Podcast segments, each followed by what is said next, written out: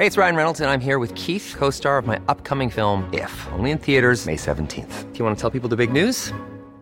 All right, I'll do. Sign up now and you'll get unlimited for $15 a month in six months of Paramount Plus Essential Plan on us. Mintmobile.com slash switch. Upfront payment of $45 equivalent to $15 per month. Unlimited over 40 gigabytes per month. Face lower speeds. Videos at 480p. Active Mint customers by 531.24 get six months of Paramount Plus Essential Plan. Auto renews after six months. Offer ends May 31st, 2024. Separate Paramount Plus registration required. Terms and conditions apply if rated PG. Se van acercando las vacaciones y si tienes un bebé en casa, seguro que te preocupa cómo organizar sus comidas durante los viajes, los días de playa o las salidas a la montaña. Una opción cómoda y muy socorrida son los potitos de Nutriben, porque saben cuánto te preocupa dar a tu bebé tarritos nutritivos y con todas las garantías. Los potitos se preparan aquí en España con los mejores ingredientes, como frutas, verduras, carnes o pescados, y solo emplean aceite de oliva virgen extra.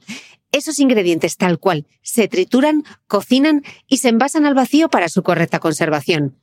Y ya sabes que igual de importantes son los ingredientes que lleva un alimento como los que no lleva. Los potitos de Nutriben son tarritos que no contienen sal, azúcares añadidos, almidón, colorantes, conservantes, gluten o aceite de palma. Recuerda que los únicos potitos son de Nutriben. Gracias a Nutriben y a su marca Potitos por apoyar los buenos contenidos en este podcast.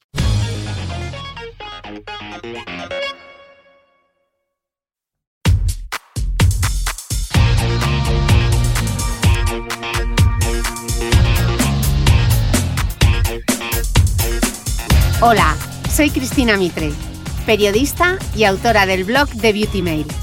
Bienvenidos a mi podcast, donde todas las semanas charlaré con los mejores expertos de la cosmética, la nutrición, el fitness y el bienestar, para que te sientas bien y te veas mejor.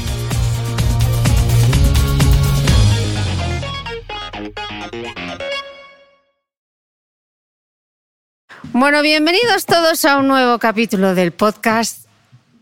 Son las dos menos cuarto de la mañana, estamos en Amán, Jordania. Pero solo, solo en Siria. En España es mucho más temprano. Madre mía, boticaria. O sea, tenemos las dos unas ojeras que yo creo que nos las pisamos. Y una pedra en la cabeza también. dos menos cuarto de la mañana y nos hemos puesto a grabar un podcast. Pero había que grabar un podcast. Era importante grabar este podcast. Sí, de hecho sabíamos que iba a acabar grabándose en este momento. Porque lo hemos ido dilatando. Bueno, tal, bueno, el último día seguro que tenemos más hueco y tal. No hemos tenido ni un minutito.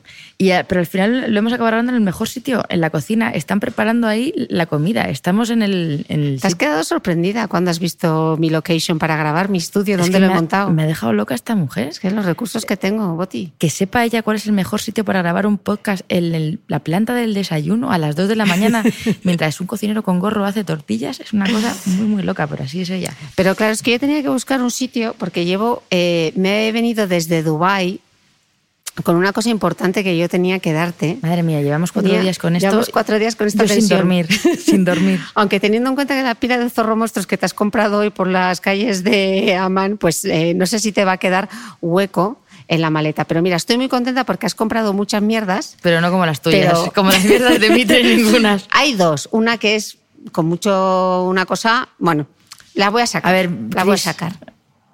A ver, que te veo nerviosa. Estoy muy nerviosa. Voy a sacar. Cierra los ojos. Ay, ay, ay, ay, estoy cerrando los ojos, chicas, estoy cerrando los ojos. Unboxing Zorro Monstruo, ¿qué será? ¿Qué será? ¿Qué será? Mira que me esfuerzo en comprarme cosas hoy. ¡Chachán! ¡Ay, no me lo puedo!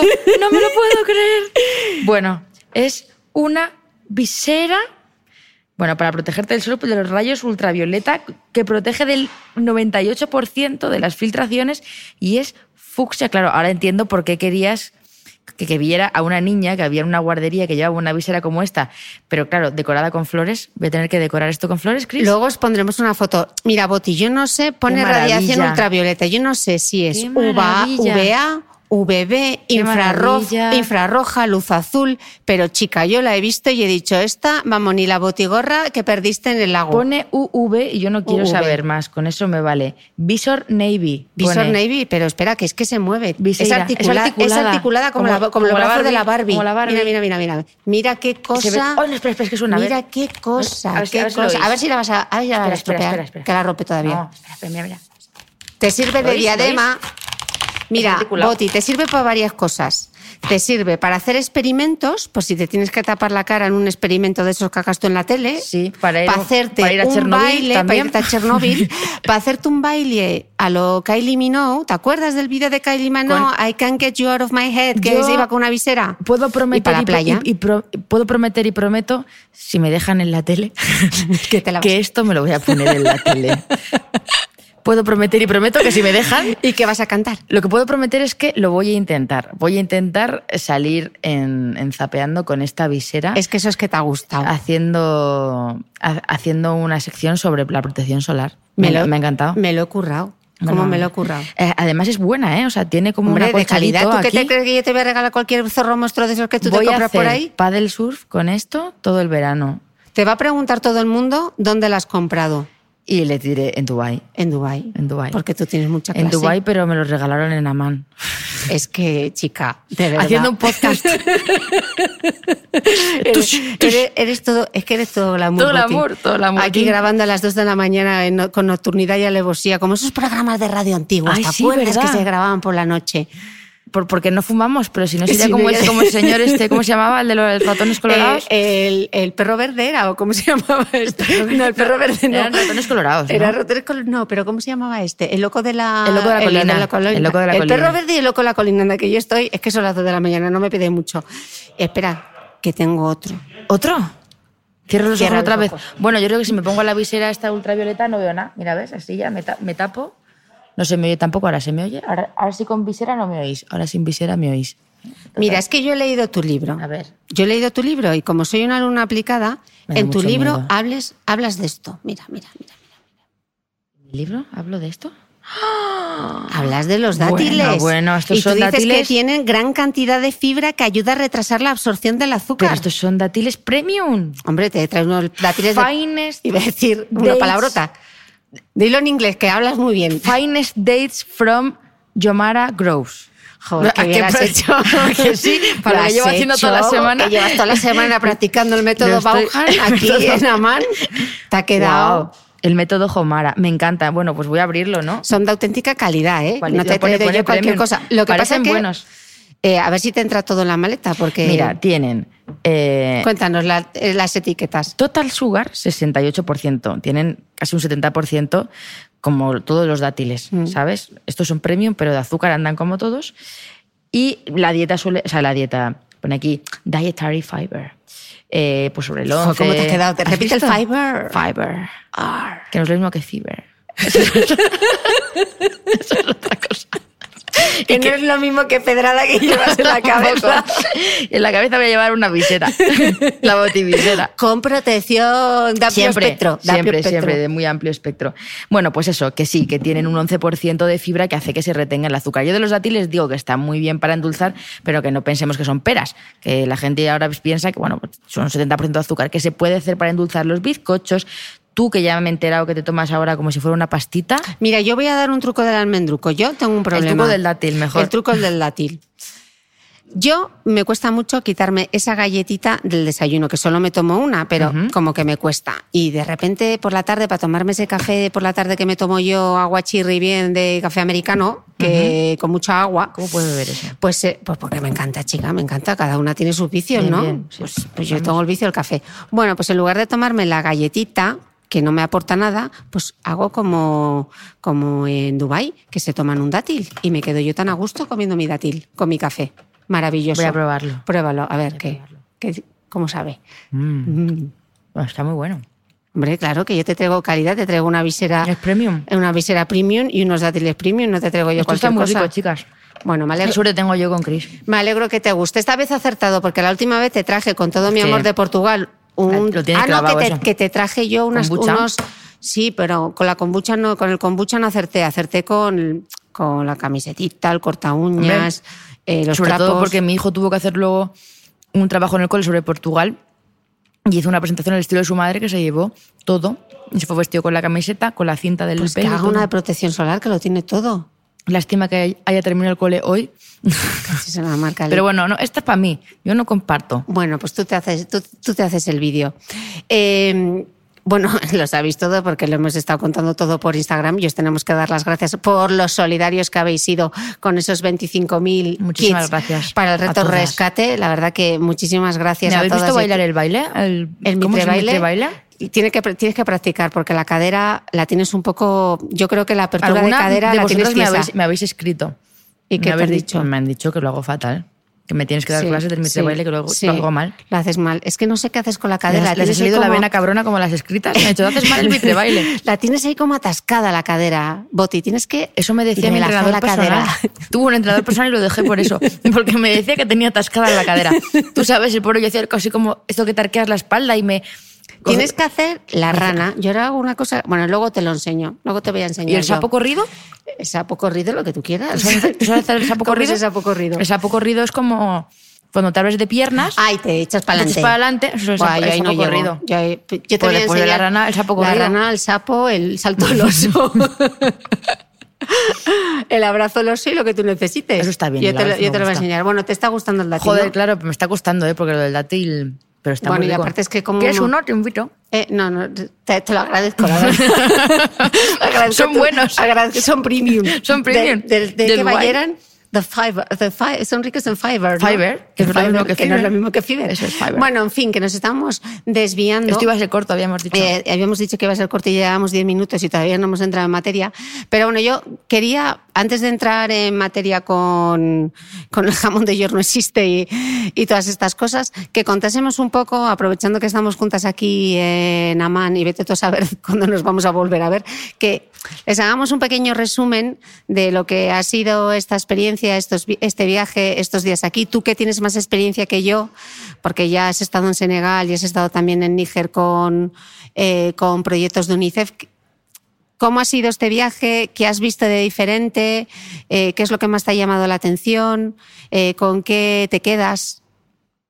Bueno, ha sido un viaje muy diferente a los viajes que hemos hecho a Níger y a Senegal, porque claro, lo que más me ha llamado la atención es que eh, visitar un campo de refugiados es visitar a gente que en el fondo pues era como nosotros. No es gente que haya estado en una tribu de Senegal perdida y que no haya visto otra cosa y entonces hay que ayudarles porque no tienen vacunas o porque pero que ellos tampoco tienen intención quizá de salir de allí. No, estamos hablando de gente que realmente tenía una vida, un trabajo en una ciudad más parecida a la nuestra y que sin embargo ahora están viviendo en caravanas y lo peor todo que no saben si van a poder salir de allí alguna vez en su vida, ¿no? Entonces me ha parecido que la empatía quizá nuestra es menor con respecto a ellos porque lo vemos, bueno, no, No están tan mal, no están han dicho, tan ¿no? mal, ¿no? No están tan mal.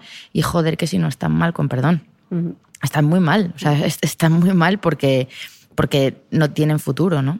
Eh, y bueno, ha sido muy bonito ver la respuesta de la gente, cómo la gente se ha volcado.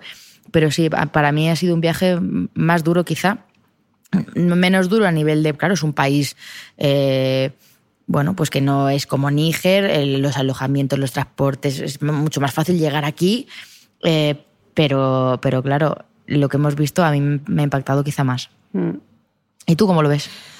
Pues yo nunca había estado en un campo de refugiados, tampoco había hecho ningún reto solidario de este tipo, sí que había hecho la beca de mujeres que corren para la investigación del cáncer infantil eh, y, y la verdad que te quedas impactado. Al principio no eres consciente muy bien de la dimensión del proyecto cuando te dicen, bueno, es que tienen, eh, hemos conseguido que tengan agua corriente en casa, ¿no? que tengan un grifo.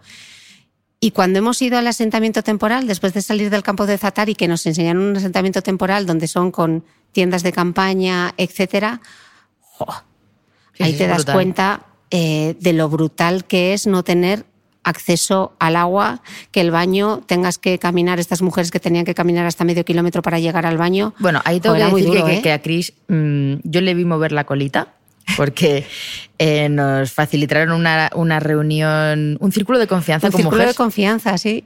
un Muy círculo de confianza dentro de la casa, que es la tienda de, de una familia que nos la dejaron, y había un montón de mujeres.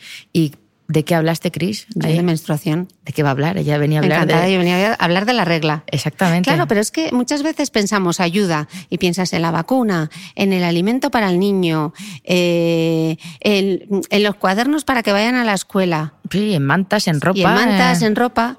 pero es que la mujer sigue menstruando y menstruar en un campo de refugiados es tremendamente difícil porque no hay eh, acceso a Agua. los baños, no hay acceso al agua.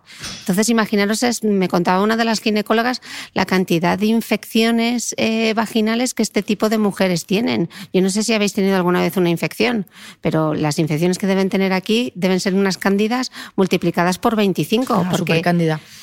Y luego decían, que lo hemos visto hoy, no, porque, porque no hay letrinas y las letrinas se vuelan. ¿Pero cómo se vuelan las letrinas? No, es que se levanta el aire y yo casi pierdo la gorra, claro, pero, pero es que realmente eh, es muy complicado, ¿no? Cómo, cómo lo tienen. Así que, bueno, pues son cosas que te impactan porque, de rep- porque es imposible que en nuestra vida, mm, con nuestros dramas cotidianos eh, del primer mundo, pensemos en esto, ¿no? Entonces, un poco una bofeta de realidad y, y poder contarlo. Mm, A mí una de las cosas que quizá más me ha impactado es que en este camp de Satari está solo a 11 kilómetros de la frontera con Siria y el 80% de la población de este campo venía de una zona que se llama Dara. O sea, están solamente a 11 kilómetros, o sea, podrían volver a sus casas Andando. andando, pero o corriendo. O corriendo, claro.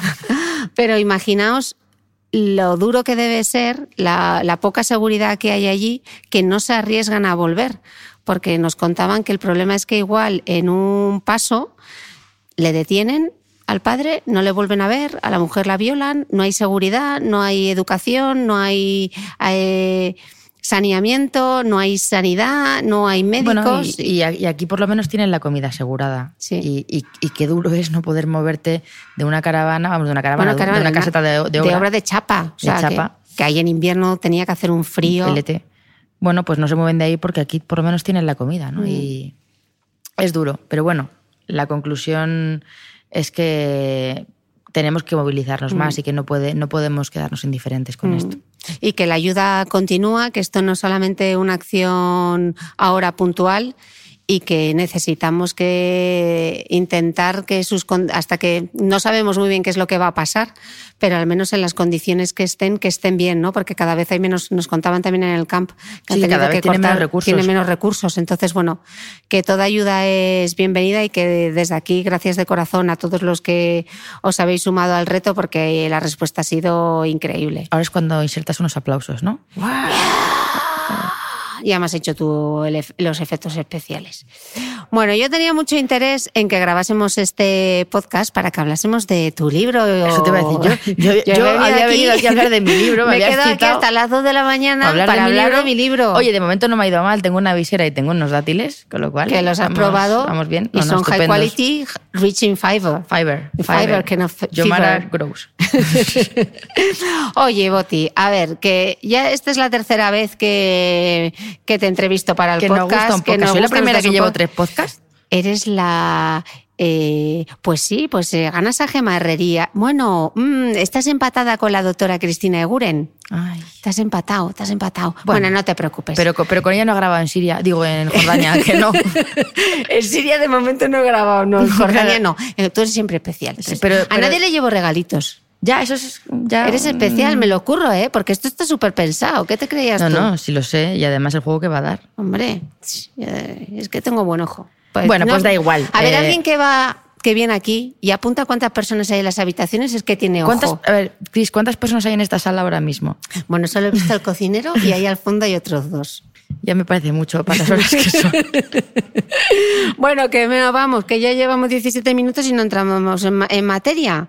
Yo quiero que me resumas cuáles son los cinco problemas a la hora de hacer la compra, que lo cuenta muy bien en el libro, empezando por las, las etiquetas, que menudo lío con las etiquetas, que no pasa igual que con los cosméticos. Bueno, pues rápidamente, cinco problemas gordos. El primero, que las etiquetas son jeroglíficos, que lo de los es, las es famosas no hay quien lo entienda. E E621, E300, todo te suena igual. Uno es vitamina C, otro glutamato monosódico. Son que se te encanta a ti. Me encanta. Es el de los sí. doritos. Es el de los doritos y el del tomate también, porque el tomate tiene glutamato de forma natural. Y eso es lo primero que tenemos que saber, que el glutamato monosódico o los potenciadores del sabor se pueden añadir de manera artificial y entonces, como en los doritos, hacen que esté más rico y comas más, sobre todo comas más mierda, pero luego están en el... Francamente. Sí, sí, sí, yo ya me estoy relajando. Pero luego están alimentos como el tomate en el queso parmesano, por ejemplo, los hongos, es el, el quinto sabor, el sabor umami, ¿no? El del, el del glutamato. Y bueno, pues al final estos alimentos lo llevan de manera natural y por eso, cuando veníamos otro día en el avión, eh, comentábamos que la gente en el avión toma zumo de tomate, que en tierra no se le ocurre a nadie. ¿Por qué? Porque en el avión, con la sequedad del avión, eh, realmente tienes con el, el ruido, el ruido lo que hace es que disminuye tu percepción del sabor también. Ah, ¿sí? Tener el ruido, se han hecho estudios y se ha visto que cuando hay un ruido elevado, eh, pues realmente te saben menos las cosas. Cuando hay sequedad en el ambiente, se te secan las mucosas con el frío, con la presión de la, aunque esté la cabina presurizada, todo esto influye y la comida en el avión sabe menos. Y entonces, por ese motivo, el glutamato monosódico, si te fijas en los menús, Le meten ahí a saco. Mañana me voy a fijar. no, pero suelen llevar alimentos. No, no es que le pongan alimentos que naturalmente llevan glutamato, como por ejemplo el queso que te ponen, Sí, en, te ponen el, en avión. eh, el- el- la, la pasta, eh, por ejemplo, aguanta mejor la humedad, por eso la ponen en el avión, pero las aceitunas, los encurtidos, este tipo de cosas. Y luego las salsas de pollo, ¿por qué va el pollo ese nadando en una salsa? Porque esa salsa, pues también a veces llevan estas historias. Esto no es uno de los problemas del etiquetado, pero ya que estamos aquí, pues ya lo hemos contado y me parece interesante. El tema de que la gente se pide ese zumo de tomate para que le sepa más. Y además la salsa perrins también eh, tiene glutamato. Las anchoas, todo esto hace que sepa más. Y no es malo para nada, si es de forma natural. Hay gente que dice, no, es que tú dices el glutamato, eso es quimiofobia, que es malo. No, yo lo que digo es que los alimentos que llevan glutamato, S621 de manera añadida, normalmente son basura. O sea, no es que el glutamato, porque lo añadas, sea malo. Es que no hay un alimento saludable que lo vaya a llevar en general. ¿Vale? Ok, otra cosa que mencionabas en el libro en estos cinco problemas es que, y, y que ocurre mucho sobre todo en esta burbuja llamada Instagram, eh, que los alimentos parecen como medicamentos ya, ¿no? La, la alimentación como medicina. Claro, las galletas que te bajan el colesterol, que te tienes que tomar 18 galletas, que no es un número random. Tú tienes que tomarte 18 galletas de las que bajan el colesterol para tener los 3 gramos de beta-glucano, que es lo que dice la EFSA que hay que tomar al día, la Autoridad Europea de Seguridad Alimentaria. Tienes que tomarte 18 galletas para tener beta-glucano de la avena. Coño, pues perdón. Come avena.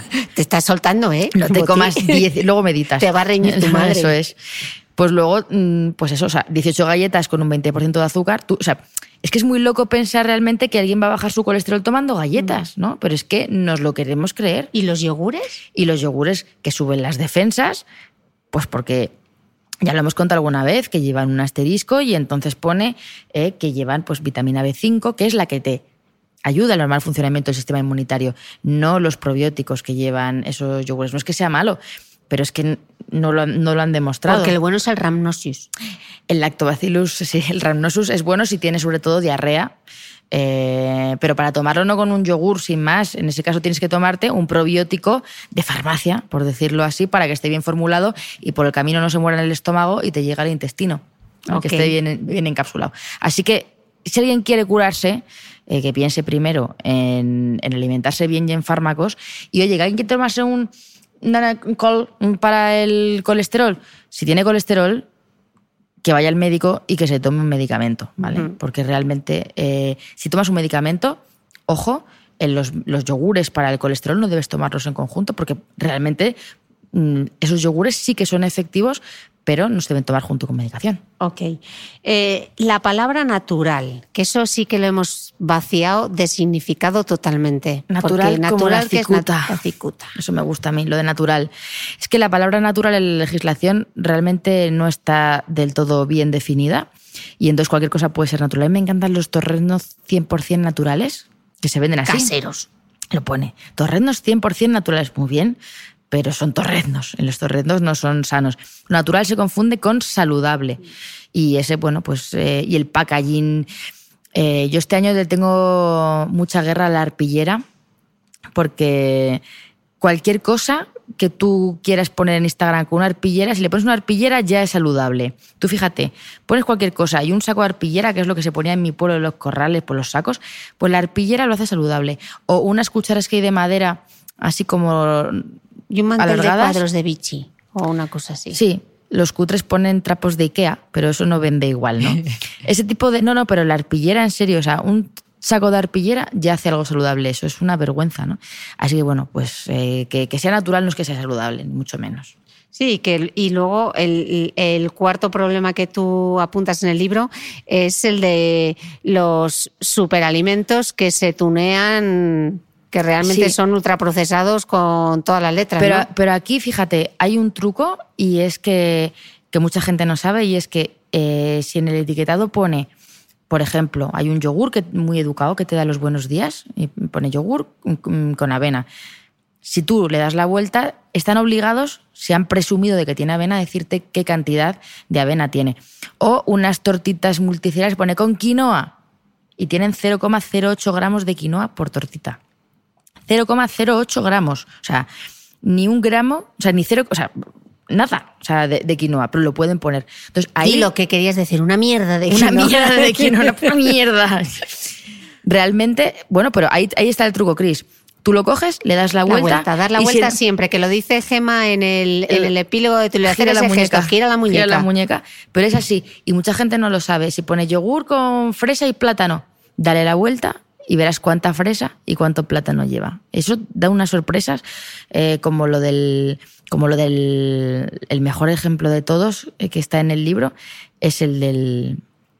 Ay, el del guacamole. El del guacamole, que lo hay con 97% de aguacate o con 0,66% de aguacate. Qué importante es dar la vuelta, no quedarnos con lo que dice por delante, sino dar la vuelta y ver.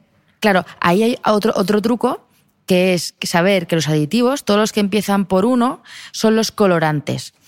Eh, por el uno son colorantes y por el dos son conservantes. Eh, todo- ciento algo, ciento algo. Entonces, con los guacamoles, eh, si lleva un 0,66, va a llevar siempre un E ciento algo, que va a ser un colorante para darle el color verde.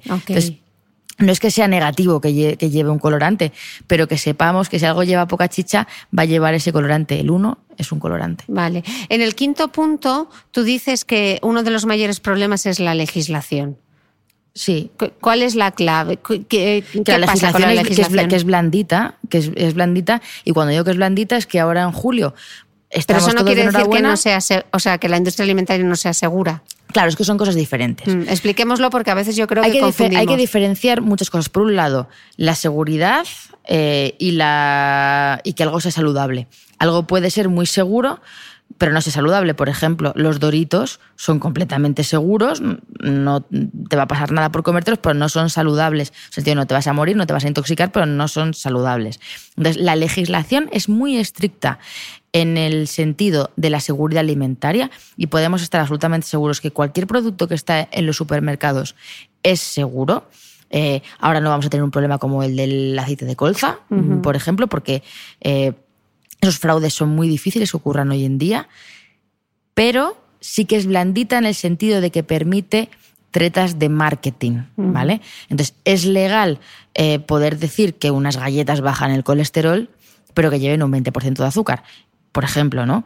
Entonces, bueno, yo creo que la legislación ahí debería endurecerse, o por ejemplo lo que ha pasado con el pan integral, pues que el pan integral eh, podía ser harina refinada con salvado.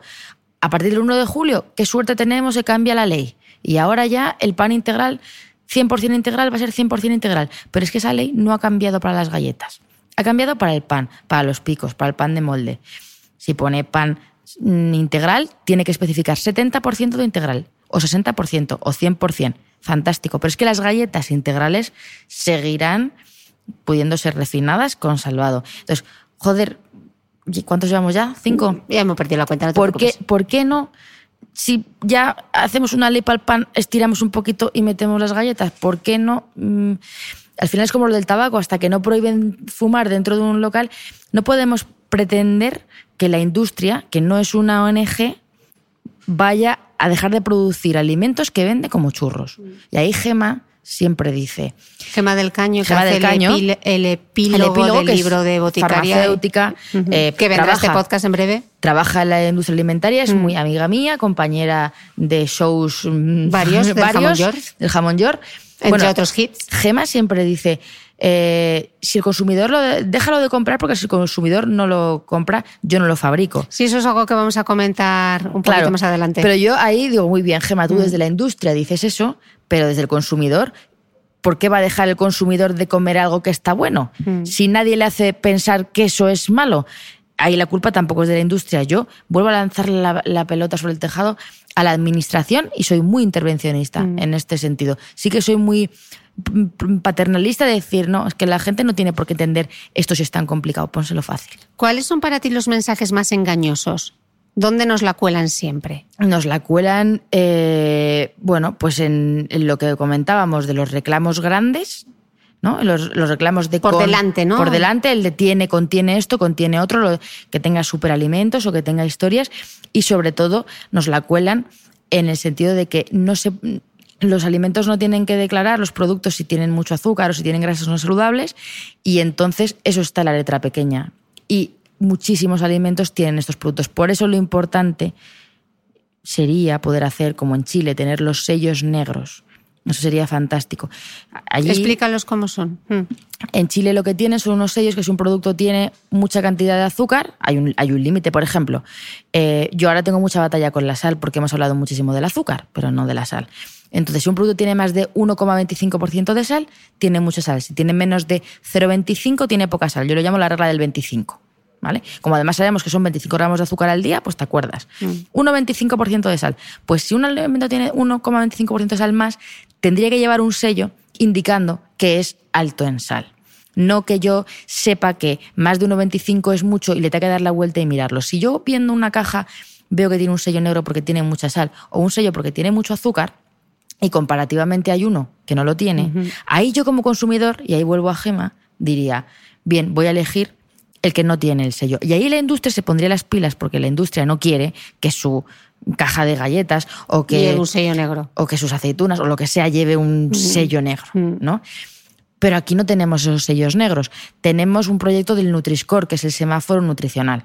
Que ha sido Que bastante otra idea. y ha sido bastante Ha sido, muy, criticado. ha sido muy criticado. También aquí criticamos todo, ¿sabes, Chris? O sea, Ya. aquí ya es que no nos parece nada bien. Y yo tampoco estoy muy de acuerdo con criticarlo todo. Pienso que menos da una piedra.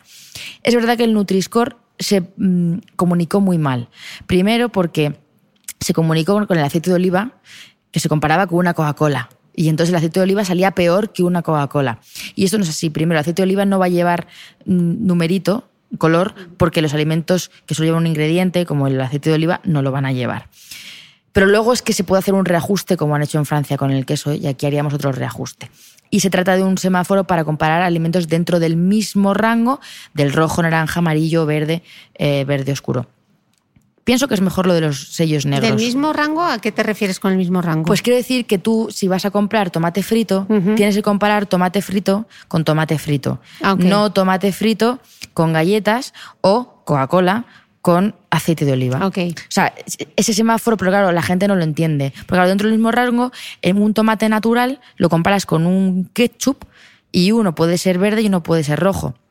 Pero si comparas el ketchup o con el aceite de oliva, como se estaba haciendo, eh, pues un alimento que tiene mucha grasa, lo que mide el Nutri-Score es que un alimento tenga mucha grasa, que tenga mucho azúcar, pero claro, no está midiendo la calidad de la grasa. Claro. Entonces, es una herramienta que está un poco coja y que realmente, bueno, es, es muy mejorable. Pero yo pienso que a no tener nada, tener eso, sería mejor eso, porque un alimento que tenga un, un color rojo, nadie lo va a querer y los que tienen el color rojo no, no van a ser buenos. ¿no? ¿Y eso cuándo lo van a empezar a aplicar? No, no se sabe. No se sabe. Eso fue una cosa que se lanzó. Se lanzó para ahí un, un globo sonda Se un poco, lanzó en el mes de noviembre Y eh, de, de 2018, o sea, hace unos meses.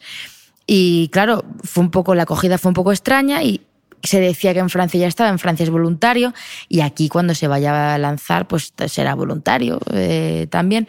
Yo creo que aquí habr- tendríamos que tener un sistema fácil para que el consumidor vea la caja y diga, Esto "Tate, bueno". que esto tiene mucho azúcar, esto no lo compro. Y ya Sin tener que hacer el giro de muñeca. Sin- sin te- sí, porque es que, a ver, yo que he trabajado en, en pueblos de 500 habitantes, eh, pretender realmente que esto que estamos contando de que alguien Se distinga entre el E621, no, y si empieza por el 1 es un colorante, Mm. no, y mira el 0,66%, no, mire usted, o sea, un señor que vive en Villanueva de Abajo eh, con 70 años y que no ha ido al colegio, esto no lo va a saber, pero también tiene derecho a poder saber que, vamos, a que no se A la elegir cuelen, ¿no? bien, Y un sello negro lo entiende todo Dios. When you're ready to pop the question, the last thing you want to do is second guess the ring. At Bluenile.com, you can design a one of a kind ring with the ease and convenience of shopping online. Choose your diamond and setting. When you find the one, you'll get it delivered right to your door. Go to Bluenile.com and use promo code LISTEN to get $50 off your purchase of $500 or more. That's code LISTEN at Bluenile.com for $50 off your purchase. Bluenile.com code LISTEN. Hey, it's Ryan Reynolds, and I'm here with Keith, co star of my upcoming film, If, only in theaters, May 17th. Do you want to tell people the big news? All right, I'll do it. Sign up now and you'll get unlimited for $15 a month in six months of Paramount Plus Essential Plan on us. Mintmobile.com slash switch. Upfront payment of $45 equivalent to $15 per month. Unlimited over 40 gigabytes per month. Face lower speeds. Videos at 480p. Active Mint customers by 531.24 get six months of Paramount Plus Essential Plan. Auto renews after six months. Offer ends May 31st, 2024. Separate Paramount Plus registration required. Terms and conditions apply if rated PG. ¿Sabías que los bebés son capaces de autorregularse y comer lo que necesitan? Hasta el primer año, la leche ha de ser su alimento principal, bien sea lactancia materna o artificial, y poco a poco podrán ir probando diferentes texturas y alimentos. Ahora, con buena temperatura, a todos nos gusta salir más de casa, y en verano pasamos mucho tiempo fuera, en la playa, la montaña o recorriendo el mundo. Si tienes un bebé que ya ha empezado con la alimentación complementaria, para esos momentos puedes contar con los diferentes tarritos que ofrece Potitos. Hay recetas para bebés desde 4 y 6 meses y solo llevan ingredientes como frutas, verduras, carnes o pescados que se trituran y se envasan tal cual.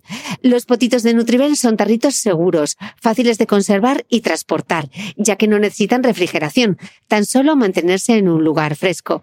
Se calientan en microondas o al baño María, sin conservantes ni azúcares añadidos. Gracias a Nutriben y a su marca Potitos por ser nuestro mecenas del mes.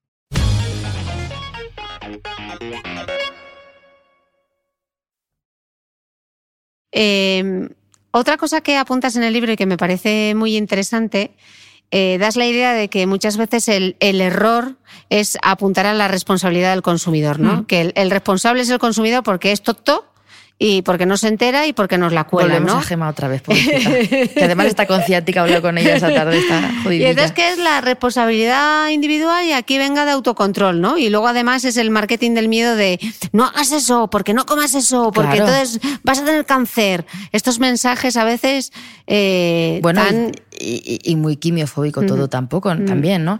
Es verdad que mm, yo lo que, lo que he montado en el libro es lo del triángulo de la fasa nutricional te quería preguntar por eso. y es un triángulo equilátero en el que arriba es verdad que está el vendedor, que es el que gana dinero, es la industria, ¿no? O sea, al final es el que produce el, el producto, pero hay dos patitas más que se nos olvidan. Por un lado, eh, el gurú, y dentro del gurú, pues yo meto ahí a los influencers, a, bueno, a todos los que hacen publicidad, porque realmente ahora estamos viviendo, y en Instagram, nosotras que vivimos en este mundo, la alimentación se publicita muchísimo por Mm, Instagram, muchísimo. desde unas galletas hasta unos snacks, hasta fruta que puede ser saludable, lo que sea, ¿no? Entonces, bueno, hay intermediarios, hay famosos influencers, quien sea, que les interesa eh, promocionar estos productos y utilizan su influencia para lanzarlos al resto. Y luego tenemos otra pata, que es el consumidor, ¿no? Tenemos ahí el triángulo, la industria, el, el que hace la promoción y el consumidor. ¿Y qué pasa con el consumidor? Pues que es que al consumidor también le interesa pensar que eso funciona. Es que al consumidor también le interesa pensar que esos snacks que le está anunciando la influencer o unos caramelos que hay por ahí que los llaman, no sé cómo se llaman, tampoco lo diría aunque me acordara, pero la verdad es que no me acuerdo a estas horas. Pero unos caramelos que los llaman como súper saludables y antioxidantes, que son caramelos que el 90% son edulcorantes, ¿no? Entonces, eso al consumidor prefiere pensar que va a tener un poder antiox comiéndose ese caramelo que comiéndose una fruta. Entonces, ahí hay un poco de autoengaño que nos viene muy bien. Eh, querer creernos que, Que eso es saludable. que eso es saludable y que, y que además no tenemos que hacer otras cosas. Mm. Tú, de hecho, das una frase en el libro que es la salud depende de lo que comemos y lo que comemos depende de lo que metemos en el carro de la compra y que esto es un punto en el que además coincidís eh, muchos nutricionistas, ¿no? Aitor Sánchez dice que... eh, El carro de la compra es casi como un carro de combate. Mira, con Gema hay un punto de unión aquí que es cuando aprendes a elegir, aprendes a modificar el consumo de ciertos productos y, por tanto, a modificar lo que la industria fabrique para ti, ¿no? Que lo comentabas antes. Bueno, si Gema y yo tenemos todos los puntos en común, en realidad, yo es por chincharle. Sí, incluso, bueno, Lucía Martínez, que ha estado también en este, este podcast, ella dice que que la industria alimentaria también se gestiona en la panadería de abajo, en el supermercado de barrio y en el bar de menús de al lado de tu trabajo, ¿no? Comer casi como un acto político. Es que, estamos, pensando, estamos pensando en Unilever, ¿sabes? Mm. Todo el rato de no, es que esto es la Coca-Cola, esto es Unilever. No, esto es todo. O sea, esto es todo. Y además, Lucía y Aitor tratan temas eh, eh, muy globales en la alimentación, que es como es la sostenibilidad, ¿no? que yo mm. también lo hablo en el libro y es la importancia de no solo comer saludable, sino de comer algo que sea sostenible para el planeta y que tenga sentido lo que estamos comiendo, mm. porque es algo que hacemos mucho. Mm. Sí, otra idea que apuntas en el libro es cuando la gente dice, no, es que la industria nos engaña. No, no, si es que el aceite de palma no está escondido, o sea, está aparece en la, aparece en la etiqueta, ¿no? Lo que pasa es que a veces sí sería deseable que fuese un poquito más obvio. No nos engaña, pero conoce la legislación, la estira con un chicle y el, y el consumidor no conoce esa legislación. Entonces, para eso nos tiene que ayudar el mm. papá gobierno. Mm. Con lo que sí hay un lío, eh, Botis, con el tema de los aditivos, ¿no? Que, que ya mezclamos la churra con las merinas y nos hacemos un lío otra vez con eso de seguro y, saludable. ¿Por qué los alimentos llevan aditivos? ¿Podríamos tener alimentos sin aditivos? Bueno, tenemos alimentos sin aditivos. Lo que pasa es que mm, es conveniente que los lleven muchos de ellos porque los convierte en seguros. Es decir, nuestro nivel de tosinfecciones alimentarias ha disminuido mucho gracias a que tenemos conservantes, eh, por ejemplo. Otra cosa es que podamos vivir sin conservantes. Claro, si comemos todo fresco, pues no hay ningún problema. Pero unas lentejas que llevan ETA, el EDTA, el famoso ETA, que ahora parece que es veneno. De hecho, en el libro le pedí a la ilustradora que me hiciera unas, eh, dos botes de lentejas y uno con ETA que, con una calavera, porque la gente se piensa que es una calavera, ¿no? Ojo, el ETA lo único que hace es secuestrar algunos minerales. Claro, lo de secuestrante, cuando pone secuestrante suena guau. Mm. Eso está robándole todos los minerales. No, lo que hace es secuestrar algunos minerales para que no de las lentejas no se pongan negras y tú las quieras comprar. Mm. Porque nadie quiere comprar unas lentejas en el súper que el bote ve que las lentejas están negras. Entonces, simplemente este aditivo pues es interesante que esté. ¿Que podemos tomar lentejas sin? Pues también, pero se pondrán negras. las ¿Que podemos tomar lentejas en crudo? También tendrás que cocerlas. O sea, ¿qué es necesario? No es imprescindible, pero nos hacen la vida más fácil. ¿Queremos una mayonesa de bote? Pues necesitaremos que lleven eh, algunos aditivos para que se forme esa emulsión, porque si no, no vamos a tener una mayonesa, ¿no? Oye, y la pregunta del millón, ¿el liquidillo de, del bote de garbanzos, si ¿nos lo tomamos o no nos lo tomamos? Cucharas, pues claro que te lo puedes tomar. Obviamente, eh, si no se pudiera tomar, no estaría ahí. La cuestión es que ese liquidillo, generalmente las conservas se cuecen dentro del bote. Y al cocerse dentro del bote, pues en, ese líquido hay vitaminas, hay minerales. Si lo tiras por la pila, pues las estás tirando.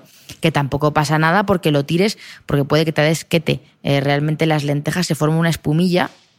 Eh, arriba Jesús jamás lo explica muy bien, dices como cuando salen burbujitas eh, con el agua, ¿no? Pues esto pasa una cosa parecida. Es por la tensión superficial pero se pueden comer. los tensioactivos. Los tensioactivos, mira, ya hemos encontrado aquí.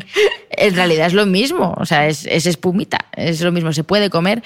Con las lentejas, bueno, con las legumbres, de hecho, mira, hubo un titular hace 15 días. Te lo tenía aquí eh, dentro de la entrevista, pero adelántalo. En, el español, que es que me dio, mucha rabia. Sí, y además conseguimos que se cambiara el, el, titular porque nos lanzamos ahí como mejorro en punta que decía los peligros de comer legumbres o los peligros tóxicos, o sea, los peligros tóxicos de comer legumbres que no conoces.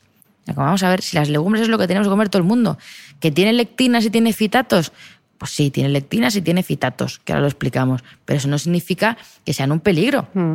El peligro es no comer legumbres nunca y hincharte a comer mm, carne de mala calidad. Mm. Eh, Tú que has tenido este proyecto tan bueno con Laura de Malas Madres de hacer la compra y llevas haciendo la compra año y medio, año, y, medio, otro, otro, medio año, otro medio año más. Eh, Tú que has hecho la compra con muchísima gente, ¿cuál es el error más común? El error más común, fíjate, te va a parecer muy soso, pero el error más común es que frutas y verduras meten muy pocas en el carro. O sea, porque a lo mejor espera que te digan, no, es que, es que meten donuts, es que... me-". Ámbar llevaba donuts, eh, Raquel llevaba chorizos, bueno, llevaba chorizos, había una que, que llevaba chorizos, pero chorizos y chorizos y chorizos. O, por ejemplo, llevaba... ¿Y el- para qué usan tanto chorizo? porque le gusta mucho, cenaba chorizo en su casa prácticamente todos los días y ¿Chorizo? embutido. Ujú. Una- pero una chica que, que lo ves y no te lo crees. Pero es que lleva cinta Te de lomo. salido un pareado. Sí, lo ves y no te lo crees. es que yo soy muy de, de, de pareados. De Fiverr. Eh, eh, Fiverr, Fiverr, Fiverr. Esta, esta mujer compraba cinta de lomo, lo típico para los niños. Sí. ¿eh?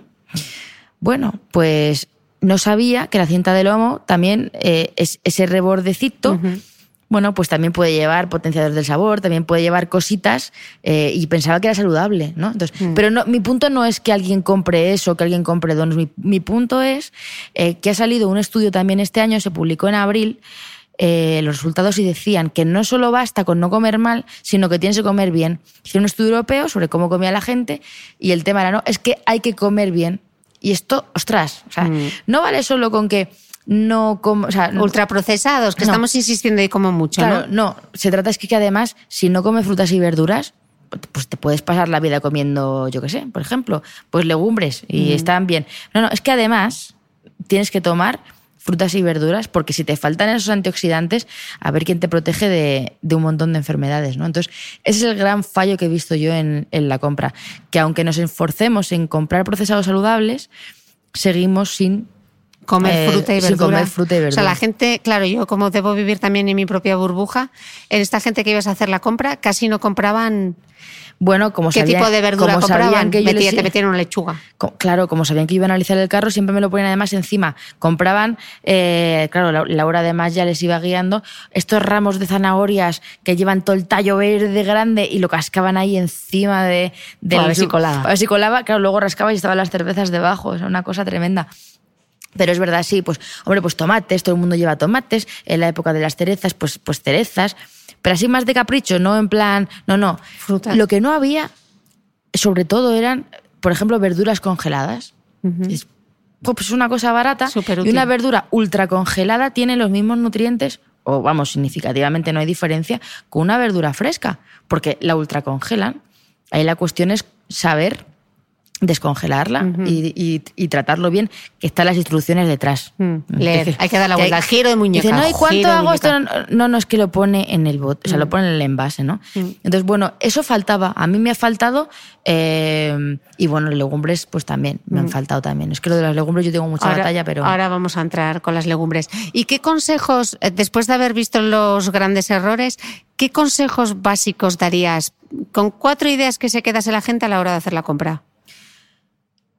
Elegir principalmente alimentos sin etiqueta es una buena idea. Y, si tienen etiqueta, pues bueno, como Carlos Ríos muchas veces comenta lo de no, que no tengan más de cuatro ingredientes, ¿no? Mucha gente lo critica, no, es que esa regla es muy básica. Bueno, esa regla es muy básica, pero en un 95% funciona. Y yo creo que a la gente hay que darle Cosas sencillas. cosas, cosas muy sencillas, ¿no? La gente se enfada, no es que estáis simplificando mucho, bueno, es que igual hay que simplificarlo. Y, un, y normalmente productos que tienen más de cuatro o cinco ingredientes, pues empiezan a ser ultraprocesados, ¿no?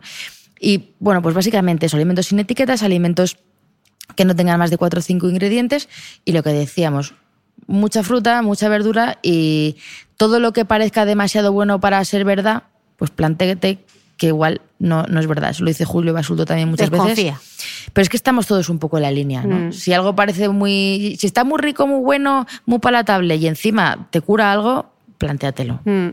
Eh, ahora vamos a dedicar el espacio a la oda a las legumbres, porque Oda a las las dos nos legumbres. gusta mucho la legumbre. Eh, tú dices una cosa que me parece fantástica en el libro y es que muchos de los problemas nutricionales e incluso medioambientales se solu- solucionarían sustituyendo parte del consumo de carne y pescado por el de legumbres. Y das un dato que me ha parecido brutal.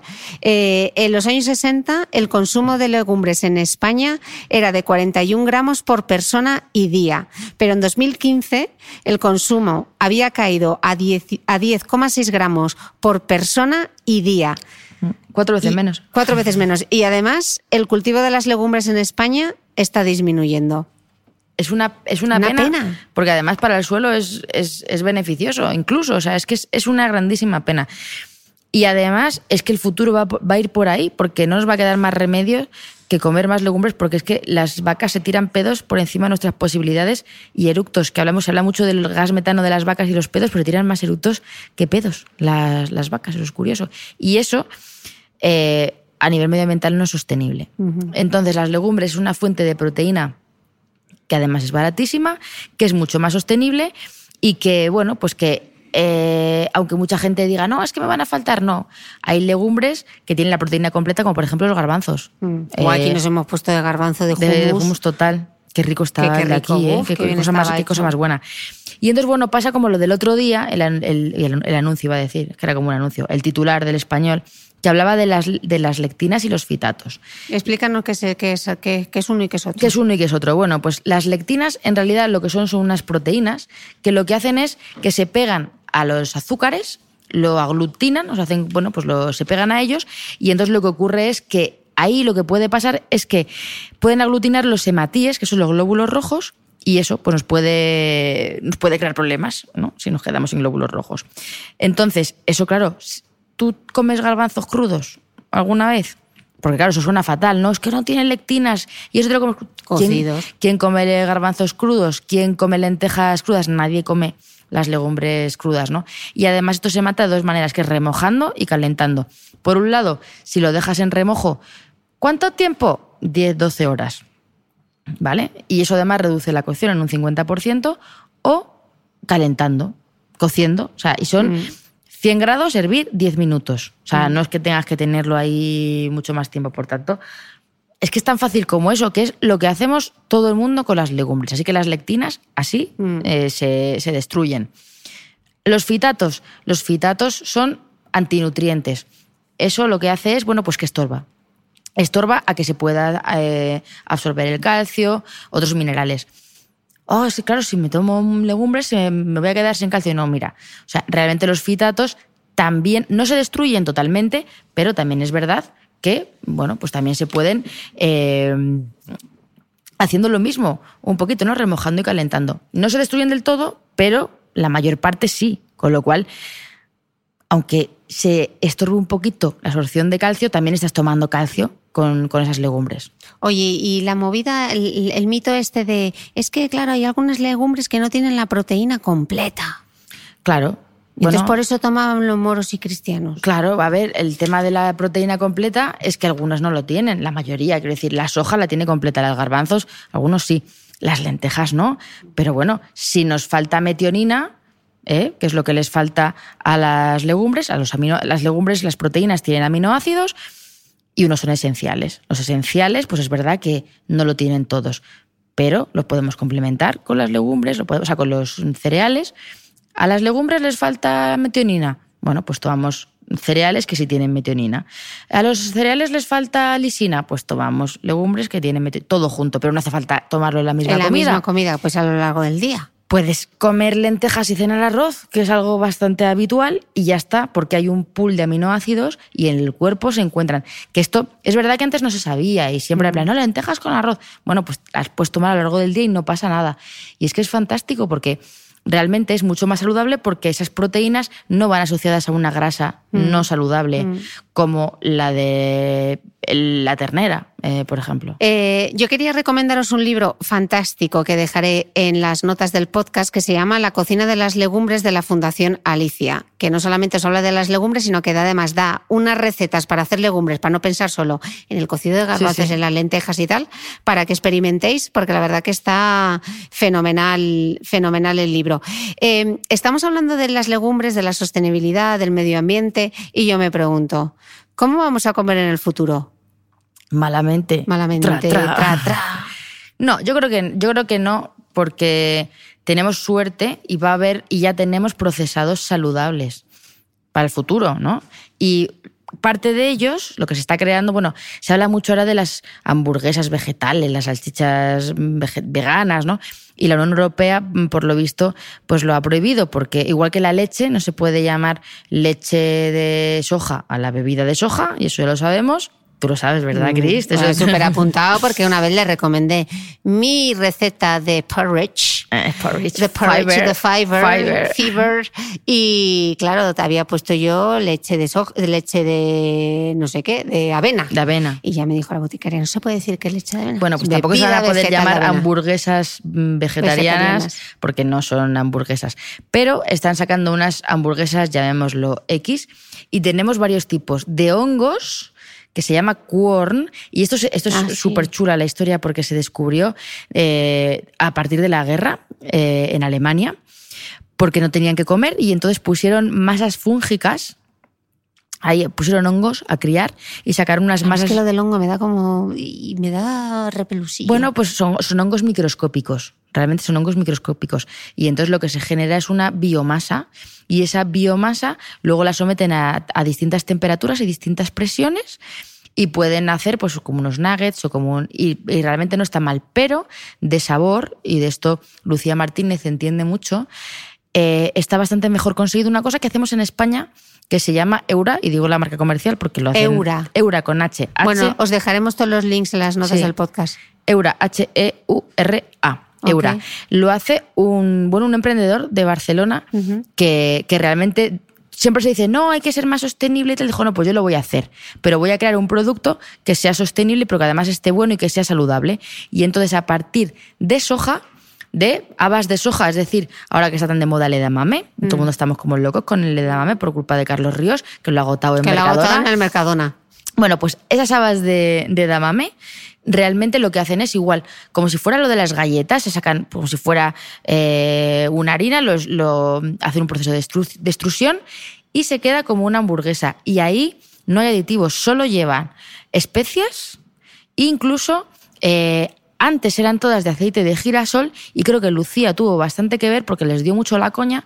Eh, bueno, este producto no está mal, pero si lo hicieras con aceite de oliva estaría aún mejor. Y entonces ahora hay Eura con aceite de oliva. Mira, Lucía haciendo el lobby. Bueno, Eh, es lo que, consiguió, es que no, no, ella, y además yo lo conté también en la tele, yo sé que está orgullosa, por- pero vamos, está orgullosa no de mí, sino de ella misma que haya sido capaz de meterme el veneno. pero es que realmente cuando tú ves un producto, que ves la etiqueta y dices, joder, si esto está fantástico, en órbita laica lo llevamos, hicimos una cata ciegas con el público. Y el chaval que salió, eh, pues realmente no, no sabía, ¿no? Al final acertó el pollo pollo y el pollo del futuro y, y dijo que era el pollo que era pollo, pero estuvo ahí un rato porque realmente Dudándolo. está especiado, está rico y es soja y es saludable, con lo cual ahí, bueno, pues tenemos alternativas eh, y Bill Gates acaba de meter una pasta mm, tremenda en unas hamburguesas también a partir de soja. Ahora, el precio, ¿vale? El precio es como 30 euros kilo. Y dices, ostras, 30 euros kilo no es barato. Bueno, pues si te comes un chuletón, quiero decir, el que es mm, ahora mismo vegetariano no se va a comer ese chuletón, su capricho es este, pero tampoco hay que verlo solo como que es comida para vegetarianos. O sea, podemos verlo como que dentro de nuestras opciones, pues igual que... Para reducir el consumo de carne, por Claro, ejemplo. igual Mm. que el tofu no Mm. es para vegetarianos, todos podemos comer tofu, pero esto está más, más conseguido. Más conseguido. Digamos que a un niño tú le das esto y puede pensar que es pollo perfectamente, Mm. pero tiene ese sesgo. Eh, otro mito que desmontas en el libro que me pareció muy curioso, eh, mencionas que eh, en otros países, cuando se pregunta al consumidor por qué elige productos ecológicos, suele decir que lo hace por contribuir a la sostenibilidad. Y en, En esta- Alemania, por ejemplo. eh, en Alemania. Y en España, en cambio, asociamos los alimentos ecológicos a más saludables, que esto en cosmética pasa siempre. Es decir, pensamos que lo ecológico, por definición, es más sano. Claro, sí, sí. Y es que lo y, y bio. El pasillo bio es el pasillo saludable. Ecológico, bio y orgánico, al- en la legislación, o sea, si hablamos desde el punto de vista legal, significa lo mismo. Puedes poner eco o puedes poner bio. Orgánicos que se utiliza más en, en Estados Unidos, Sí, ¿vale? en el mundo anglosajón. Y ya está. Luego hay eh, que si eh, la lo que se piensa, la creencia es que si lo orgánico no lleva transgénicos o lo bio no lleva pesticidas. No, la cuestión es que a los ojos de la legislación es todo igual y la realidad es que un alimento eco o bio orgánico no está hecho con pesticidas de origen sintético ni, eh, ni lleva ni tiene un- origen transgénico. Son las dos cosas. Pesticidas de origen sintético y transgénicos. Pero sí lleva pesticidas. Lleva pesticidas de origen natural, como la cicuta, que es natural. Quiero decir, como las piretrinas, que también son pesticidas, o como el azufre. Por ejemplo, ¿tú comerías azufre? Pues no. Bueno, pues es un pesticida que puede llevar algo eco, porque si no las cosechas no salen, no salen rentables. Y con respecto a lo de no ser transgénicos, realmente en Europa es que los transgénicos hay dos cosicas, con lo cual tampoco es nada que nos tenga que preocupar. En el caso de que nos preocupásemos de los transgénicos, que eso da para otro, Sí, para te otro iba a preguntar, pero igual nos metemos en otro... No, pero como titular simplemente decir Mm. que no se ha demostrado en ningún caso que los transgénicos no sean eh, seguros. Y sí pueden ser una forma de eh, mejorar. eh, pero bueno, todo esto tiene muchas aristas, Ya. hay problemas éticos y es, y es complicado y da para otro capítulo.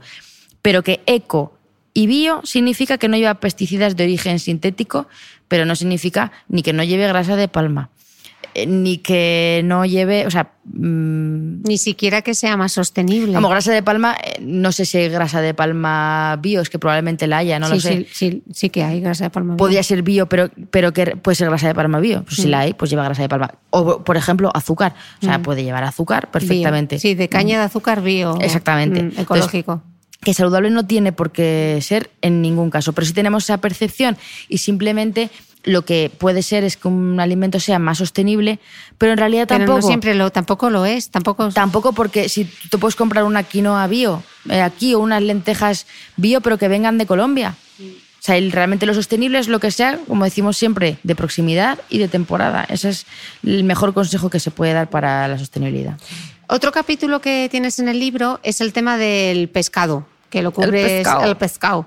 Eh, y aquí hay un mito, mito no mito, que nos hacemos un lío, y es el del si debe preocuparnos o no el mercurio en el pescado. Bueno, pues realmente eh, hoy sabemos que no para la población adulta eh, y que no esté embarazada. Y que hay cuatro especies, que es el pez espada, el tiburón, el lucio y el atún rojo. El tiburón es el cazón, ¿vale? Pero tampoco nadie se pone hasta las trancas, en general, de atún rojo, otras cosas porque tampoco es que sea muy barato, ni de pez espada. Entonces, las embarazadas y los bebés, eh, los niños menos de tres años, sí que deben eh, evitar su consumo, pero el resto realmente eh, lo puede, lo puede tomar. Así que no nos debe preocupar. Las latas de atún no hay ningún problema. Que nos tomamos dos latas de atún, si nos vamos a la anécdota, que alguien se toma dos latas de atún todos los días, pues sí, pero no es... Mi amiga Laura, antes. Claro, claro, al final, pues, pues sí, porque algo hay, pero bueno, que en principio ese no es, ese no es el problema. ¿Y esto de que el salmón lo pintan de naranja? Sí, a lo, lo que, lo que pintan a veces cuando hay fraude, lo único que, que pintan, y es un fraude que a veces se ha detectado, es el atún rojo para que parezca más fresco, pero vamos, ha sido un caso puntual que ha habido hace años en España. El salmón no lo pintan, el salmón lo que pasa es que come crustáceos que por el caparazón eh, está la astaxantina, que les da ese color naranjita. Anaranjado. ¿Qué pasa? Que las piscifactorías, como, claro, no comen esos crustáceos, sino que comen piensos y levaduras y otras cosas, eh, como los perros, pues claro, se quedan grises. Y se ha visto que el consumidor no quiere, igual que no quiere comprar lentejas oscuras, no quiere comprar un salmón gris. Y entonces se le da este pigmento, esta astaxantina, que puede obtenerse de manera natural por los crustáceos o de forma sintética. Y ha habido mucha polémica por la astaxantina sin- sintética y entonces la EFSA, otra vez, Autoridad Europea Seguridad Alimentaria, ha determinado cuánta astaxantina se puede poner sintética al salmón y los salmones de la piscifactoría tienen que cumplir este, esto y, y ya está. La astaxantina, por cierto, eh, es lo que, lo que da el doctor Perricone, Sí. que tiene sus Sí, tratamientos. Pues él está basado en la astaxantina, vamos, a, a muerte con la astaxantina, con la vitamina C, con no comer refinados. Pero vamos, la astaxantina es uno de sus fuertes. Y es un pigmento que es antioxidante y que es fantástico. Y está, bueno, pues en muchísimos alimentos vegetales. Ok. Em, vamos a hablar ahora de las grasas. Ay, las grasas. Escucha, Boti. Vamos a hablar de la grasa, las buenas, las malas y, Y las feas. feas. Y además hoy aquí que nos hemos ido a cocinar, hemos tenido un momento ahí Ay, qué momento. del aceite de oliva y de repente te saca el aceite de girasol y te dice la chica, no, es que con el aceite de oliva no frío porque sale mucho humo, porque se quema. Y no le, claro, como hablábamos en árabe, no nos íbamos a poner ahí a explicarle. No era cuestión de discutir, No era además, cuestión de y menos discutir. porque nos iban a hacer la comida y igual nos escupían y... y nos decían algo. Pero antes de entrar en esa diferencia, eh, ¿cuál es la diferencia? Porque yo me lío. ¿Cuál es la diferencia entre el aceite de oliva virgen y el aceite de oliva virgen extra? Bien. Me alegra que me hagas esa pregunta. Realmente, a nivel nutricional, el aceite de oliva virgen y virgen extra son similares. Y que no se enfade ningún productor, porque es que nutricionalmente son similares. El aceite de oliva virgen es el zumo de la uva, que no ha tenido ningún tratamiento de refinado, ningún tratamiento eh, nada más que el mecánico. El que no pone virgen, el aceite de oliva, ya sí, eh, ha tenido un refinado. Pero el virgen y virgen extra a nivel de, de nutrición es similar. La diferencia es que el extra tiene menos defectos. ¿Qué son los defectos? Pues cuando está en la almazara, que se aplasten las aceitunas y entonces eso acaba afectando al sabor. O que tenga un poco de sabor de la máquina, eh, sabor metálico, que tengan humedad, que hayan tenido algún hongo. Entonces se mide el sabor mediante, mediante la cata. ¿Vale? Pero realmente no hay. eh, son matices de sabor, no son matices de nutrición. Entonces, cuando vemos, por ejemplo, que pone aceite de oliva suave o intenso, que es otro de los trucos que utiliza la industria, y eso está relacionado con, con la acidez, pero eso no tiene nada que ver con la, con la calidad. Si vemos suave o intenso. Vamos a por es que es intenso el- fijo. No, no. O no, vamos a por el O vamos suave. por el suave, depende. Y gente dice, no, pues para los niños, tal. Pero si vemos suave o intenso, no es virgen. O sea, el tema es, es que va a ser aceite de oliva que no es virgen. Pero como le ponen suave o intenso, Ya te piensas que te la cuelan. esa es la parte guay, de que es suave o intenso. No, busca la palabra virgen. Y a la hora de cocinar, realmente, eh, que es lo que comentaba esta mujer, se ha visto que el aceite de oliva lo que tiene son ácidos grasos monoinsaturados. Eso resiste mejor la fritura que el aceite de girasol. El aceite es más estable a nivel de que se formen radicales libres con el calor. Y además, como tiene antioxidantes y- y polifenoles, esos radicales libres está protegido porque tiene, o sea, en parte, se neutralizan en parte por los polifenoles que no tiene el aceite de girasol. Entonces, a, a todas, todas, tanto en crudo como para cocinar, pasa que sale caro.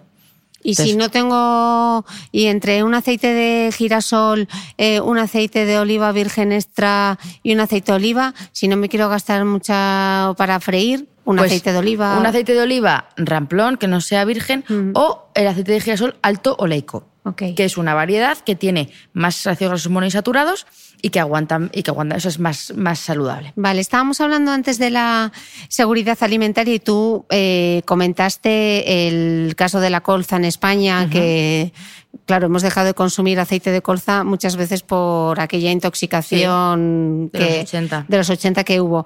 Y he descubierto una cosa en tu libro que me ha parecido súper curiosa porque lo veo en los supermercados en Dubái y yo no lo conocía. Y es el aceite de cánola, que es un primo hermano de la colza. Sí. Y en, en Dubái te lo venden en el supermercado y en España no lo había visto nunca. Sí, bueno, porque es que en España no lo compraría Ah, nadie. nadie. Y, lo, que- y el de cánola, que lo recomienda en el plato de Harvard, pone, lo que han hecho es una, ha sido una variante para que haya menos ácido erúcico dentro. Al final es más saludable que el de colza, pero vamos, que no es que sea malo el de colza, sino que es una variedad que acaba siendo mejor, ¿no? Mm. Y realmente es monoinsaturado, los- las grasas son similares a las del aceite de oliva.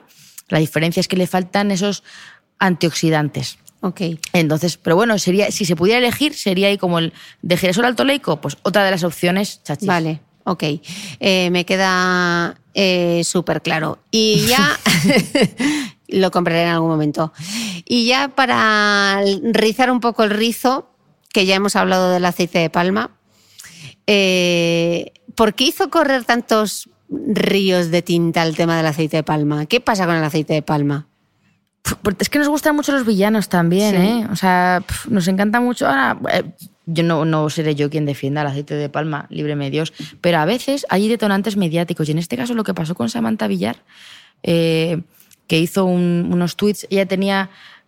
tuvo algún problema con, con Ero, eh, con Ero, la empresa de Ero, de, de mermeladas y de, y de leches infantiles. Ero hizo algún tuit desafortunado metiéndose con Samantha Villar. Y digo esto y me retrotraigo porque es que yo estoy convencida que todo el origen fue, lo, tuvo esto. Se metió con Samantha Villar por algo y ella en redes, que estaba picada con ellos y con razón muy probablemente, puso algo así como, hola Ero, ¿por qué, vuestros, eh, ¿por qué vuestras leches llevan grasa de palma con lo perjudicial que es? No, como en plan, tú me has jodido a mí, sexta vez, ahora yo te jodo a ti, séptima vez. Séptima Eh, vez, ya lo has dicho. ya lo he Tu dicho. madre te va a reñir, tu Va- madre me, te hecho me- me- me va a matar, pero como a ti te quiere mucho, pues Pues no, no va a pasar nada. Total que nada, pues mm, que, que puso ese tuit y entonces se armó la de San Quintín. Y claro, resulta que la- las leches infantiles llevan aceite de palma, pero es verdad que la leche materna lleva ácido palmítico en una posición beta que no es igual que el alfa, esto es un poco complicado, pero en fin, que las leches infantiles si vemos palmitato de algo que no nos asuste, ¿no? Bueno, pues todo esto empezó a derivar, pero es verdad que las galletas infantiles, todo lo que lleva grasa de palma no debería llevarlo. Y entonces se lió tan gorda con esto que empezó a ser un tema de interés eh, mediático que puso en relieve una cosa que no se estaba hablando, que era el problema de la sostenibilidad del aceite de palma, que realmente se están deforestando eh, muchísimas selvas por este tema, ¿no?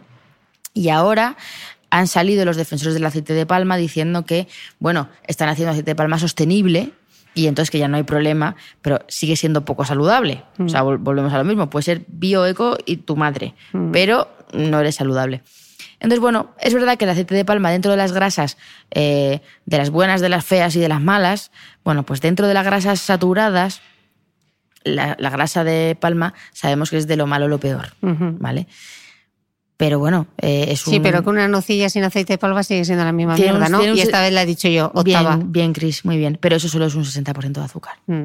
Con lo cual, mm, tampoco. mm, O sea, vamos, que no. Y luego, bueno, se ha puesto eso de moda, el sin aceite de palma. eh, en fin, que yo no lo puedo defender porque además sabemos que no hay. ¿Cuánta se puede tomar? Pues no hay un límite cero. Es como si dices el alcohol. ¿Cuánto alcohol puedo tomar? Y no, es que las mujeres pueden tomar 14 gramos y los hombres 28. Ya, pero si no tomas nada mejor. Es decir, en el caso de que tomes, reduce eso. Pues el aceite de palma se correlaciona directamente con enfermedades cardiovasculares. No por decir, hasta un gramo al día, no, no, no. Todo lo que tomes puede ser malo. Entonces, intenta no tomar. Pero que tampoco pensemos que todos los males son culpa de la grasa de palma. Hay mucho más por ahí. Pues te diré que llevamos una hora y nueve, son las tres menos Pues cinco de la mañana. está muy bien esto. Tú y yo vamos a dormir exactamente, agárrate, te voy a decir, Dímelo. tres horas y media. No puede ser. Sí, porque a las siete no vienen a buscar. A las 7 nos vienen a buscar. A las siete no vienen a buscar. A las 7, es verdad, y además hay que bajar porque habría que hacer Con la maleta y hay que hacer el checkout. Uh. Pero bueno, ¿yo qué quieres que te diga, Boti? Y no A te he mí, cantado ninguna canción ni nada. Cántame, cántame. ¿Cuál, cuál, cuál, cuál- cuál te canto? Yo creo que me deberías cantar el abanico lo comía o... El abanico lo comí, pero es que esa no la tenemos Ese no desarrollada. tienes eh, desarrollada. Pues no sé, a tu hija Carmen no le gustó nada la vaca lechera. Las bebidas vegetales no vienen de animales. No se pueden llamar leche, aunque al café las leches tolón, tolón, tolón, tolón. De avena, rodo, avellanas.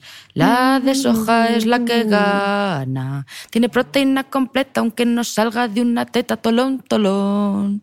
Tolón, tolón. Oye, Boti, ¿por qué no te vienes a contarme un cuento? o a cantarme O a una nana. Yo creo que- también. La cadera la mueve fatal, pero cantar no se te da Mañana en mal. el aeropuerto entre las siete y media y las nueve me enseñas a mover Te la cadera. que muevas la cadera. Yo contigo al fin del mundo y hasta las 4 de la mañana, literalmente. literalmente. hasta un campo de refugiados y a donde haya que ir. Eh, Bueno, iré a verte a Dubai. A ver si es verdad. Iré Jo, a los, verte a jo, Dubái. los zorros monstruos de Dubai ¿Cómo lo vamos a pasar? ¿Cómo lo vamos a pasar? Digo cómo lo vamos a pasar. No digo cómo lo pasaríamos, sino cómo lo vamos a pasar. Y así superas a la doctora Eguren. Y así tienes tú más podcasts. Ya está, aunque solo sea por eso. El tres países, cuatro podcasts, tres países. ¿Te imaginas? Eso no lo supera, eso no lo supera nadie. Bueno, pues todas estas cosas que nos ha contado nuestra querida Marian Boticaria García Mucho de este contenido está en su libro El jamón de York no existe, la guía para comprar saludable. Os está esperando. Es un libro magnífico, de verdad. Yo me lo he leído mm, varias veces para preparar esta entrevista. Apto para todos los públicos, para todos los niveles. Es una guía súper útil, os lo recomiendo. María, millones de gracias porque la verdad que hay que quererme mucho para estar a las 3 de la mañana grabando un podcast. Y, tú a mí sí que nos queremos tanto. Bueno, muchísimas gracias. everywhere I look around. Fever. Cortamos ya porque esto está degenerando. Adiós. Bueno, muchísimas gracias a todos y nos escuchamos el próximo domingo. ¡Chao! Para despedir el episodio de esta semana, Storytel os invita a escuchar aquí un fragmento de Manolito Gafotas. Storytel es una app de audiolibros, libros digitales y podcast, con un catálogo que incluye más de 100.000 títulos. Te recuerdo que para los escuchantes del podcast de Cristina Mitre hay 30 días para probar de manera gratuita Storytel. Entra en www.storytel.com barra Mitre y así, además, ayudarás a dar continuidad a este podcast. Muchas gracias a mi mecenas Storytel por apoyar las buenas historias. Me llamo Manolito García Moreno. Pero si tú entras en mi barrio y le preguntas al primer tío que pase, oiga, por favor, Manolito García Moreno, el tío, una de dos, o se encoge de hombros o te suelta, oiga, ¿y a mí qué me cuenta? Porque por Manolito García Moreno no me conoce ni el Orejones López, que es mi mejor amigo, aunque algunas veces sea un cochino y un traidor. Y otras un cochino traidor, así, todo junto y con todas sus letras. Pero es mi mejor amigo y mola un pegote. En Carabanchel, que es mi barrio, por si no te lo había dicho, todo el mundo me conoce por Manolito Gafotas. Todo el mundo que me conoce, claro, los que no me conocen no saben ni que llevo gafas desde que tenía cinco años. Ahora que ellos se lo pierden. Me pusieron Manolito por el camión de mi padre, y al camión le pusieron Manolito por mi padre, que se llama Manolo. A mi padre le pusieron Manolo por su padre, y así hasta el principio de los tiempos. O sea, que por si no lo sabe Steven Spielberg, el primer dinosaurio velociraptor se llamaba Manolo, y así hasta nuestros días hasta el último Manolito García, que soy yo, el último mono. Así es como me llama mi madre en algunos momentos cruciales. Y no me llama así porque sea una investigadora de los orígenes de la humanidad. Me llama así porque cuando está a punto de soltarme una galleta o una colleja le gusta. A mí me fastidia que me llame el último mono, y a ella la fastidia que en el barrio me llamen el gafotas. Está visto que nos fastidian cosas distintas aunque seamos de la misma familia.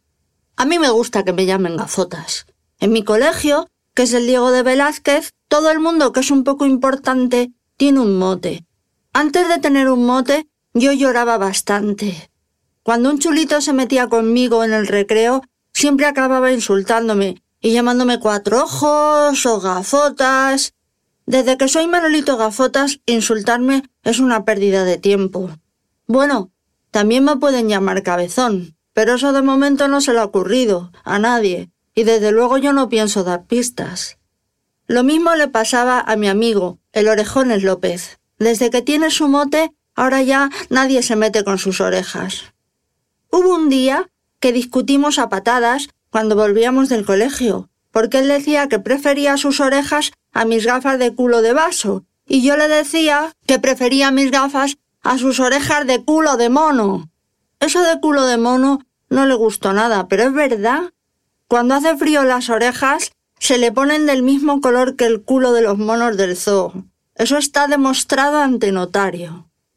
La madre del orejones le ha dicho que no se preocupe, porque de mayor las orejas se encogen, y si no se encogen, pues te corta un cirujano y Santas Pascuas.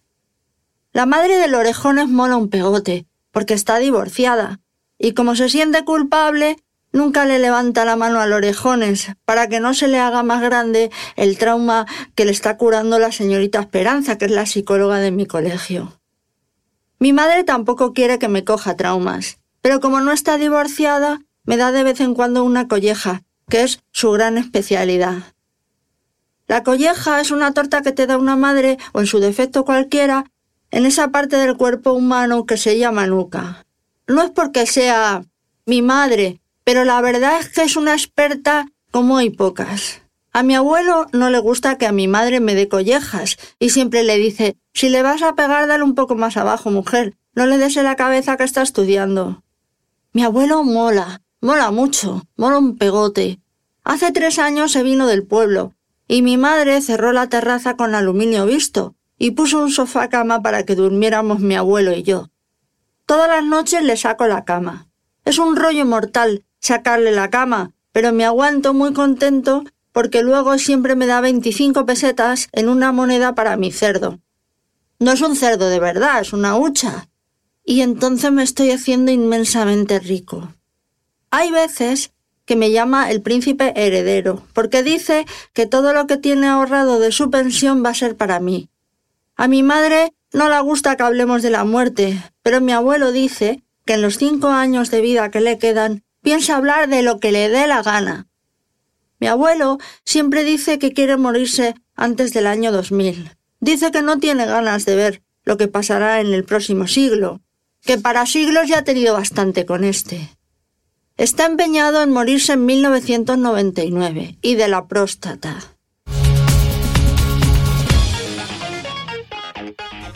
No olvides que todas las notas de este capítulo están en mi blog de beautymail.es. Además, si no quieres perderte ningún capítulo del podcast de Cristina Mitre, suscríbete a thebeautymail.es y a cualquiera de las aplicaciones en las que puedes escuchar mi podcast, como Spreaker, Apple Podcast, Spotify, Evox y YouTube. Solo tienes que buscar el podcast de Cristina Mitre y darle a suscribir. Y un último favor, si entras en iTunes y me dejas un comentario y además me regalas unas estrellas, ayudas a que este podcast tenga cada vez más visibilidad y pueda seguir creciendo. Te espero el próximo domingo con una nueva entrega del podcast de Cristina Mitre.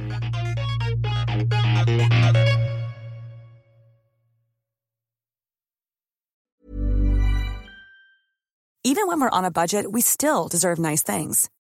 Quince is a place to scoop up stunning high-end goods for 50 to 80% less than similar brands. They have buttery soft cashmere sweaters starting at $50, luxurious Italian leather bags, and so much more. Plus, Quince only works with factories that use safe, ethical, and responsible manufacturing. Get the high-end goods you'll love without the high price tag with Quince. Go to quince.com/style for free shipping and 365-day returns.